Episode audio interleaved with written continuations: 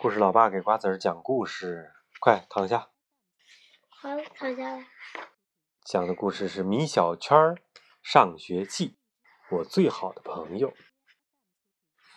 今天我最最喜欢的莫老师，也就是我们班的语文老师，给我们布置了一个艰巨的任务，要求每个同学写一小段作文，题目叫我最好的朋友。可是我们还没有学过如何写作文呢，好多字儿我还不会写呢。莫老师说，写的简单有趣就好，重要的是要把朋友之间的友谊写出来。不会的字可以查字典或者用拼音代替。姜小牙一听，开心的不得了，拿起笔，很快的就写出了一篇作文。哇，好厉害呀！姜小牙写完以后，拿着作文向我跑了过来。米小圈，看我的作文。我一看姜小牙的作文，差点气得吐血。我最好的朋友，我最好的朋友叫米小圈，他的名字很逗，同学们都笑他，但我是不会笑他的。谁让我们是好朋友呢？不过他的名字真的很逗。哈哈，米小圈的头好圆呀，同学们都觉得像皮球，但我是不会这样认为的。谁让我们是好朋友呢？明明像地球仪嘛！哈哈哈哈！妈妈呀，你说姜小牙过不过分？居然在作文里嘲笑我！可是更过分的是，姜小牙把作文。传给了前后左右上中下的同学，大家看完姜小牙的作文，都笑得趴在了桌子上。吃晚饭的时候，我还在为作文的事儿闷闷不乐。老妈夹给我一块肉，安慰说：“米小圈儿，既然你和姜小牙是好朋友，就不要生他的气了。”可是妈妈呀，这件事真的很丢人呐。老妈又说。其实姜小牙也没有恶意，小孩子嘛都喜欢开别人的玩笑。你想一想，姜小牙平时对你的好，你就不会生他的气了。我想了又想，对呀，姜小牙平时对我真的很好，有好吃的总是分给我一半儿新买的漫画书总是第一个借给我看。记得有一次我丢了钱，还是姜小牙帮我买的午饭呢。我终于想通了。姜小牙的确是个不错的朋友，我于是开心的吃起饭来。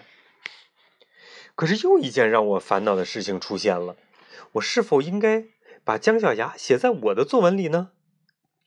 老爸也夹给我一块肉，说：“呃，当然要写姜小牙，人家都写了你。”是啊，如果我不写姜小牙，姜小牙却写了我，他一定会伤心的。他伤心过度，就不会请我吃巧克力了。可是莫老师让写最好的朋友，铁头才是我最好的朋友啊，好为难呀！老妈很快帮我想了一个好办法，在作文里写姜小牙，在自己的日记里再写一篇关于铁头的，不就行了？对呀，老妈真是一个天才，为什么我没有想到这个办法呢？看来还是大人会骗人。老妈愤怒地说：“这怎么能叫骗人呢？”哦，好吧，好吧，这不是骗人，是哄小孩，对吧？于是我按照老妈的主意，开始在日记里写最好的朋友。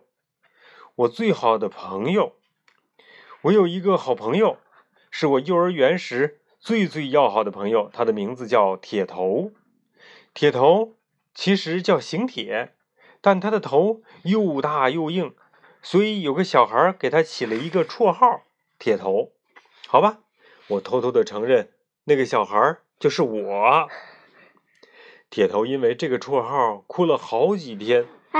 几天后，铁头突然觉得这个名字也不错，便开心的接受了。铁头的力气很大，但从来不欺负女孩。我的力气很小，所以总是被女孩子欺负。呜。每次幼儿园里的女孩欺负我时，铁头都会很仗义的出手帮我。结果女孩哭着跑去找老师，晚上，铁头回到家就被他的爸爸妈妈欺负了。铁头很能吃，特别能吃。我书包里的好吃的都被他给吃光了。我觉得这是他最大的缺点。铁头的脑袋并不聪明，他只知道三加四等于七，却不知道四加三等于几。每次他答不上来时，我都偷偷的告诉他。铁头很感激我，这没几，这没什么，好朋友当然要互相帮助啦。